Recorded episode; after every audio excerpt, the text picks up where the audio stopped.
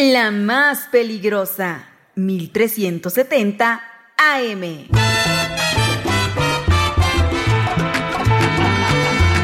Señoras y señores, qué buena bichi play skills. Lele ¿cómo dice? Todas las mujeres con las manos hacia arriba. Esto es pa' mis nenas que se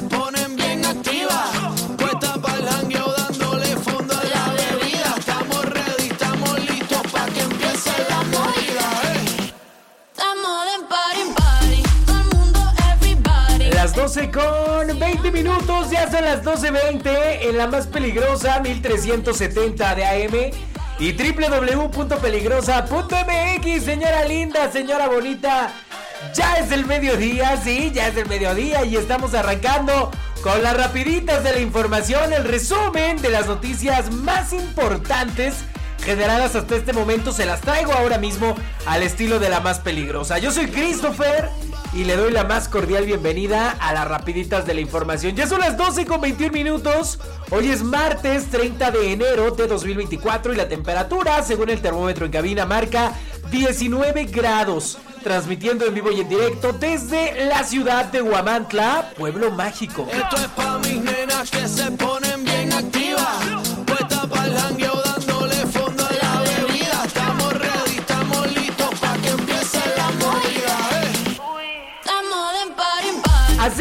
Aquí arrancamos, señora linda, señora bonita, con el resumen de las noticias. Mi rey, mi reina, donde sé que me ande escuchando, le mando un abrazo, un saludo. Cuídeseme mucho porque Mire, los días están bien cambiantes, sale el sol, se mete, está nublado. Ya viene el frente frío número 31 y pues va a estar hasta lloviendo. Vamos a amanecer con temperaturas de 0 a menos 5 grados, así que pues hay que taparnos, hay que abrigarnos. Más adelante le cuento qué onda con el clima, pero mientras le cuento la actualidad de la política en Tlaxcala. Ella está casada, pero parece soltera. Y es que mire, después de hacerla tanto de emoción, los morenistas por fin anunciarán los destapes para el Senado de la República, los representantes que tendrá Morena en el Senado de la República, los candidatos que mandará a competir el próximo 2 de junio. Pues estamos ya a unas horas de que se puede iniciar pues los destapes con estos candidatos. Ya ven que se apuntaron muchísimos para ser eh, candidatos al Senado de la República, pero solamente pueden entrar dos, solamente dos serán los candidatos y habrá tres candidatos a diputados federales. Eh, fueron retrasando el proceso, yo le cuento, lo fueron retrasando, que tal fecha, que tal fecha, bueno, total que ya estamos en, el, en los últimos días del mes de enero y al parecer ya hay humo blanco, ya sabremos quiénes son los elegidos para representar al partido de la Regeneración Nacional, al movimiento de la Regeneración Nacional Morena en los comicios del próximo 2 de junio para senadores y diputados federales. ¿Quieres saber? Aquí le cuento. Y es que trascendió que la lista ya está planchada, solo es cosa de darle formalidad ante las fuerzas políticas que también participaron en la mesa de negociación. Mire, desde el ámbito nacional se presume que dentro de unas horas podrán iniciar, los destapes para conocer a los perfiles que competirán por la dupla al Senado de la República y las tres diputaciones federales. Trascendió que la lista ya está planchada y todo, solo es cosa de darle formalidad ante los distintos grupos que también participaron en la mesa de negociación y luego proceder a la publicación formal. Mire, yo le cuento y ya ve que aquí lo que le digo se va cumpliendo. Mire, no hay que echarnos tantos rollos, la neta es que todo indica que aunque no es un hecho, el senador José Antonio Álvarez Lima y exgobernador del estado, así como la senadora Ana Lilia Rivera Rivera, se quedarán con la dupla es decir, repetirán seis años más en el cargo sin mover un solo dedo. O sea, irán a la reelección para el Senado de la República. Y es que ellos se movieron a nivel nacional. En las cúpulas nacionales de Morena, pues se movieron para sus reelecciones. Ni siquiera tuvieron que bajar a Tlaxcala y entablar diálogo con los grupos locales. Ellos desde arriba dijeron, maniobraron, tejemos fino y vámonos a la reelección. Mientras tanto, gente como Alfonso Sánchez García, el Junior, que se apuntó y que ya se decía candidato al Senado, pues ya no, brother, ya no, el hijo del exgobernador. Alfonso Sánchez Anaya se quedará con las ganas, aunque se dice que la negociación le van a dar la candidatura a la presidencia municipal de Tlaxcala por Morena. Y así algunos más, como el caso de Dulce Silva, que parece que también se quedará en la carrera. Y algunos otros personajes. Bueno, mire, esto último que le acabo de contar, pues son los reacomodos y movimientos para evitar fracturas de quienes anhelaban la Cámara Alta del Congreso de la Unión, pero que no a todos se les va a hacer. Trasciende también que la lista de diputados federales, mire, los candidatos para el Distrito 1 será, todo parece indicar, que será Luis Vargas, el ex presidente del partido Fuerza por México en Tlaxcala, del comité de ese partido, que ahora está en Morena, pues parece que le ganó la carrera al improductivo, impresentable y no sé qué otros calificativos ponerle a este personaje Miguel Ángel Caballero Yonca que destrozó a Pisaco y luego se lanzó como candidato a diputado local por el distrito 10 que nos corresponde en Guamantla y ganó, válgame Dios, imagínese. Hay que pensar bien el voto, estimado amigo que usted me esté escuchando, porque pues uno no sabe ya qué onda, pero bueno. Parece que Luis Vargas le ha ganado la carrera a Miguel Ángel Caballero Yonca, el impresentable, quien pretendía ahora ser diputado federal, imagínense, no pudo con su responsabilidad en Ixtenco, nadó de muertito tres años eh, en la diputación local, porque aquí en Huamantla se le vio, y ya quería ser diputado federal. Bueno, parece que quedará con las ganas Miguel Ángel Caballero Yonca de llegar al Congreso de la Unión, ya también, o sea, relájate. Y Luis Vargas será, al parecer, ¿eh? no es un hecho, será el candidato a diputado federal del Distrito 1 con cabecera en Apizaco. Mientras que en el Distrito 2, pues parece que eh, también la carrera ya la ganó eh, el actual diputado local, por cierto, compañero de Miguel Ángel eh, Caballero Yonca, eh, Vicente Morales, quien pues ahí parece que la neta no le hacen sombra y él ya se apoderó del distrito 2, él será el candidato. Mientras que en el otro distrito, pues la ex secretaria eh, o encargada, mejor dicho, del deporte en Tlaxcala, Maday Pérez, Maday Pérez Carrillo. Es que le iba a decir secretaria del deporte, pero no, es el Instituto Tlaxcalteca del Deporte. Entonces, la, encargada del Instituto Tlaxcalteca del Deporte, Maday Pérez Carrillo, y que la verdad fue una gran atleta mexicana, participó en los Juegos Olímpicos, eso no se lo discutimos, la verdad. Y que fue la encargada de traer el Mundial de Voleibol de Playa a través de la CONADE a Tlaxcala. Pues parece que su premio fue esa candidatura para diputada federal y ella contendrá. La verdad, no tengo nada, no tengo yo nada que decir en contra de, de Madaí. A mí se me parece una excelente, extraordinaria atleta. Y como servidor público, pues comenzó ahora en la administración de Lorena Cuellar. Y como eh, encargada del Instituto Tlaxcalteca del Deporte, pues yo creo que no lo ha hecho mal. Trajo el voleibol de playa. eh, ha habido algunas otras competencias como el de tiro con arco. El mundial de tiro con arco. Sí, sí, no estoy mal, fue el mundial o una clasificación. eh, y lo trajo a Tlaxcala. Entonces, bueno, Maday Pérez está ahí, apuntalada como aspirante. O bueno, ya en unas horas será candidata a diputada federal. Y yo creo que de los tres, ella es la que pues mejor parada o posicionada está. Eh, Luis Vargas creo que no tiene tanto conocimiento en todo el distrito 1, la gente no lo ubica realmente. Y Vicente Morales, bueno, pues él ha hecho su carrera allá en toda esa zona, creo que también está bien posicionado. Pero mire, de las tres cartas que manda Morena, pues yo creo que Maday Pérez puede crecer, puede ser una gran sorpresa. Eh, es una mujer disciplinada, ya lo hizo como atleta y ojalá que esa misma disciplina la lleve al ámbito político. Así que bueno, pues ya para no darle tanta vuelta al asunto, pues ahí está la información, señora linda, señora bonita, ya lo sabe usted, todo parece indicar que la senaduría se estará disputando entre en Morena con el ex gobernador José Antonio Álvarez Lima y Ana Lilia Rivera Rivera. Mientras que en la oposición mandarán a, en esta alianza grande, amplia del PRI-PAN, mandarán a Anabel Ábalos en Pualteca. Se espera, todavía no se conoce quién la acompañará en la fórmula. En la segunda fórmula se supone que lo tiene que poner el PRD.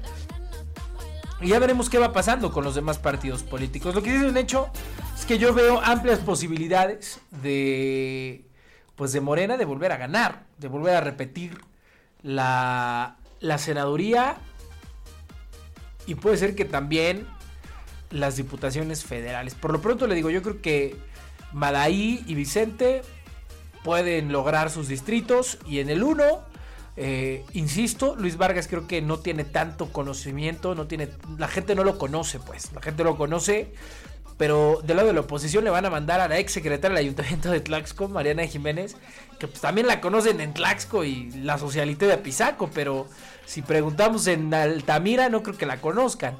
Entonces, pues ahí estará un tiro, ahí creo que estará en igualdad de circunstancias. Bueno, así las cosas en este proceso electoral que ya se va viviendo rumbo al 2 de junio, en donde tendremos que elegir a un nuevo presidente o presidenta de la República Mexicana. En el caso de Tlaxcala tendremos que elegir a nuestros senadores, eh, a nuestro diputado federal, a nuestro diputado local, a nuestro nuevo alcalde o alcaldesa y en su caso a nuestro presidente o presidenta de comunidad. Así que esto ya va agarrando forma, se va poniendo bueno. 12.31, aquí yo le voy contando todo el chisme. Cabe la suela,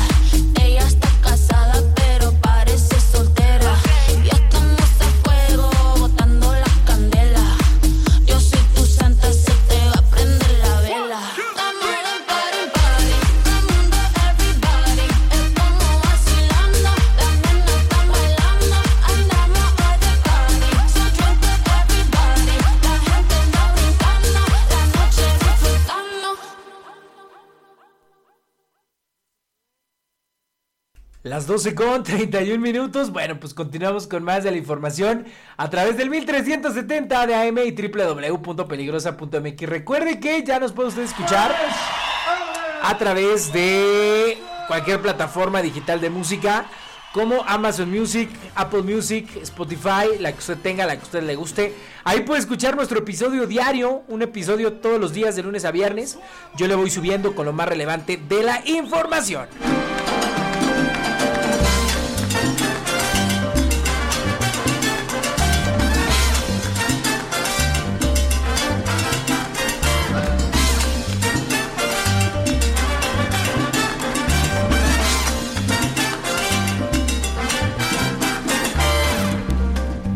Introduce all the members. Bueno, eso está pasando con Morena, pero ¿qué está pasando con los otros partidos políticos?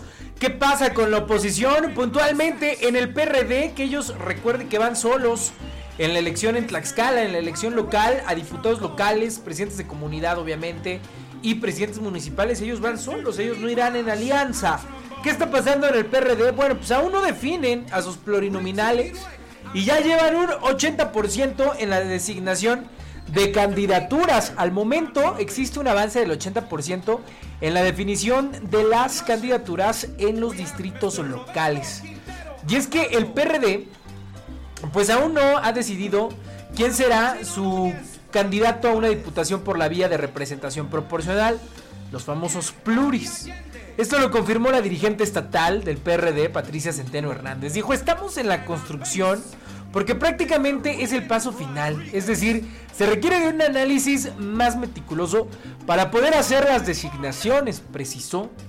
Por otro lado, dio a conocer que al momento existe un avance del 80% en la definición de las candidaturas en los distritos locales. Dijo, tenemos un avance del 80% en el tema de las candidaturas para los distritos electorales locales. Faltan por resolver dos, atendiendo a cada una de las acciones afirmativas que nos ha establecido el Instituto Electoral. Sin embargo, estamos cumpliendo con la alineación para el siguiente proceso electoral de 2024. Lo anterior se dio a conocer durante una rueda de prensa. Además, se expuso el Consejo Político Estatal del Partido de la Revolución Democrática, que declaró ya formalmente a Patricia Centeno Hernández y a Sergio Juárez Fragoso como presidenta y secretario general, respectivamente. Eh, esto con el objetivo de reforzar sus trabajos de cara a las elecciones del próximo 2 de junio, o sea que el Comité Directivo Estatal del PRD pues ya está conformado eh, oficial y formalmente. Centeno Hernández explicó que los cambios se concretan tras la renuncia de Julio César Pérez González en octubre de 2023 como dirigente estatal del Sol Azteca. Yo creo que el PRD va a dar sorpresas en Tlaxcala. ¿eh? En esta elección yo creo que el PRD va pian pianito, va despacito, pero creo que dará sorpresas y dará de qué hablar el PRD en las elecciones del próximo 2 de junio. para que entre en la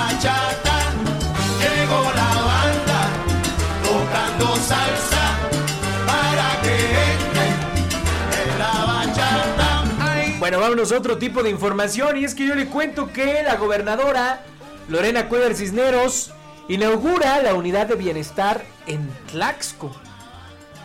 Eh, la gobernadora del estado, acompañada de la presidenta del patronato de bienestar, Fernanda Espinosa de los Monteros Cuellar, han inaugurado esta mañana la unidad de bienestar para tu nutrición en el municipio de Tlaxco. Así que bueno, pues la gobernadora en estos momentos anda de gira por ese pueblo mágico, por el municipio de Tlaxco. En otro orden de ideas y en otro tipo de información, mire, yo le cuento que lamentablemente estudiante del CECITE pierde la vida al ser atropellada por un tráiler. La joven identificada como Fernanda Itzel N perdió la vida mientras otras dos resultaron heridas. Sobre la carretera federal Puebla-Tlaxcala, a la altura de los municipios de Xicotzinco y Papalotla, una estudiante del CECIT 02 de Xicotzinco perdió la vida mientras viajaba en una motocicleta. De acuerdo con los hechos, la adolescente viajaba junto con dos eh, de sus hermanas en una motocicleta cuando fue embestida por un tráiler de carga. La joven identificada como Fernanda Itzel N perdió la vida mientras las otras dos resultaron heridas. Al lugar llegaron paramédicos quienes comprobaron que la joven ya no contaba con signos vitales, mientras las otras dos fueron trasladadas a un hospital para su atención médica. Complicado y muy difícil, muy trágico lo que sucedió en este accidente.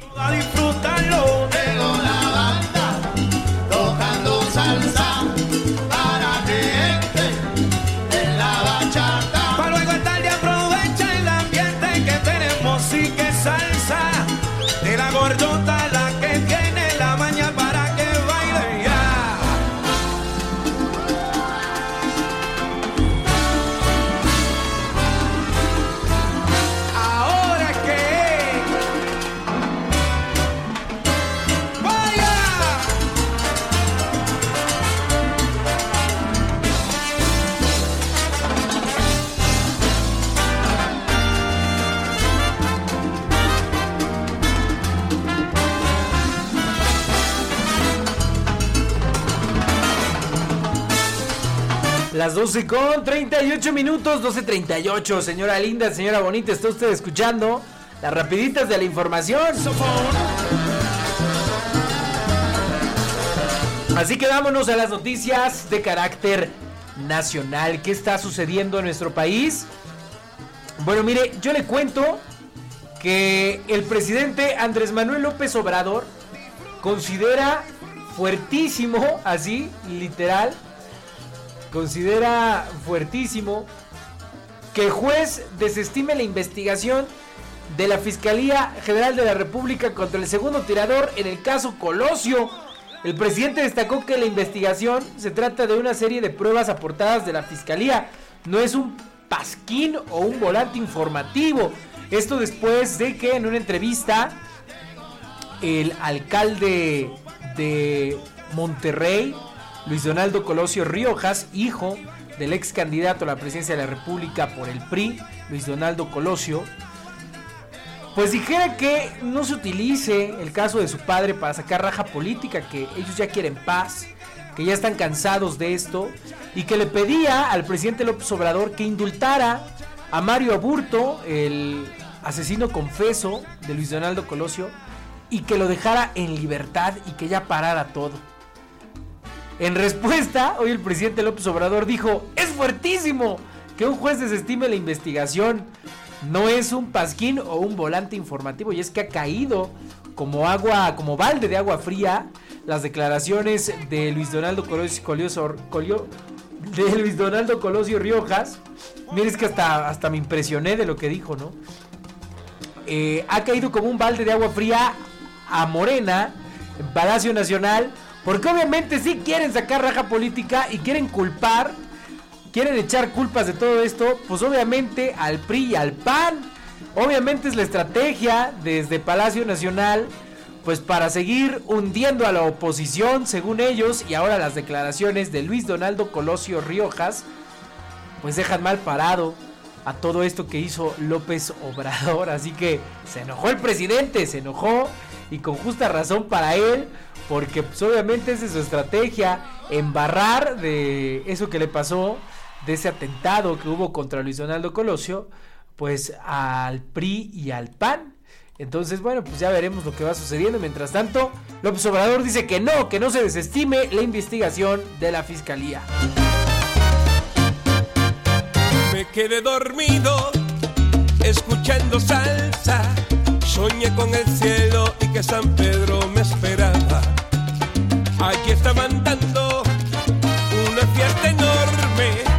Estaba cantando Héctor Lavoe y Pira el Conde.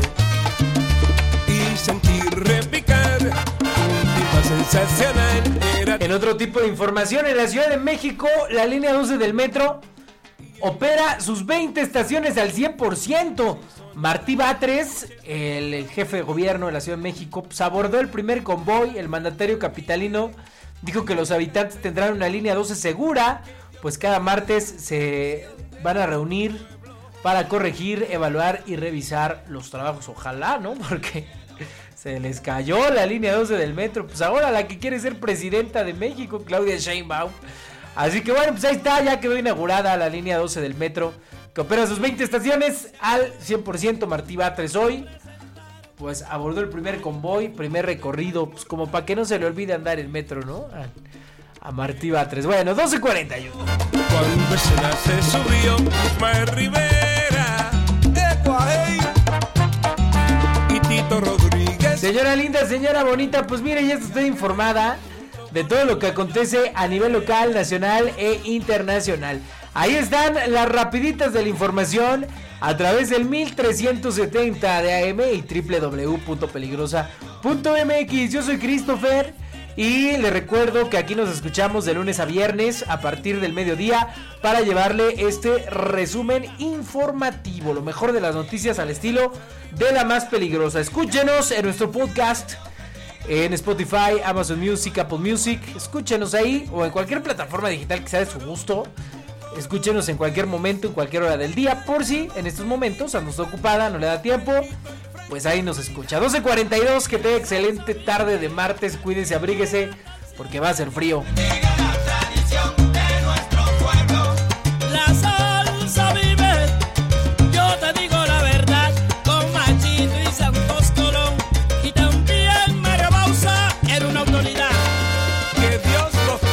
La más peligrosa. Azúcar. 1370 AM.